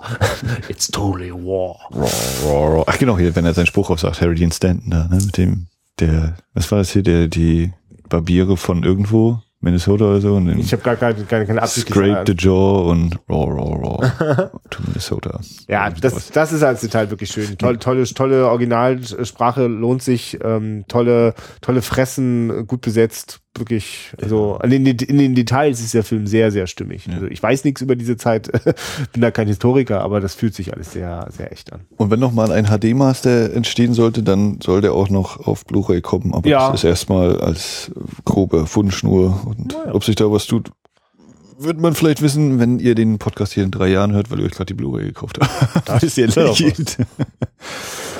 Ja, das war Jagd auf Dillinger, John Milius Erstling. Ähm, ich hatte meinen Spaß. Na, Spaß klingt komisch. Interessante Unterhaltung, sehr interessanter Film und haben wir schon irgendeinen Ausblick? Nee, ich merke auch gerade. Stimmt ab auf. Achso, genau, ja. Ah, äh, äh, zur Werbung. Wenn ihr jetzt unseren Podcast gehört habt, bewertet uns doch im iTunes Store. Gebt uns viele Sterne, schreibt eine Review auf wiederaufführung.de könnt ihr direkt zu den einzelnen Folgen gehen, könnt ihr Kommentare abgeben, ihr könnt den Flatter-Knopf drücken und uns damit Micro-Donations, Minispenden geben, damit dieses ganze Ding hier auch irgendwie über die Runden kommt finanziell. Auf facebook.com slash Wiederaufführung findet ihr unseren Facebook-Account, wo wir ganz viele tolle, lustige Bilder äh, posten und auch sonstige Infos. Auf Twitter at Wiederaufführung könnt ihr uns auch folgen, da wird dann auch rumgezwitschert ähm, guckt Filme, habt Spaß dabei. Das dürfte der Werbungsteil gewesen sein. Ja, und seid gespannt, was wir nächstes Mal gucken. Auf jeden Fall werde ich dann äh, wieder mal äh, was hervorzaubern, wo ich denke, das müssen wir unbedingt hier gucken.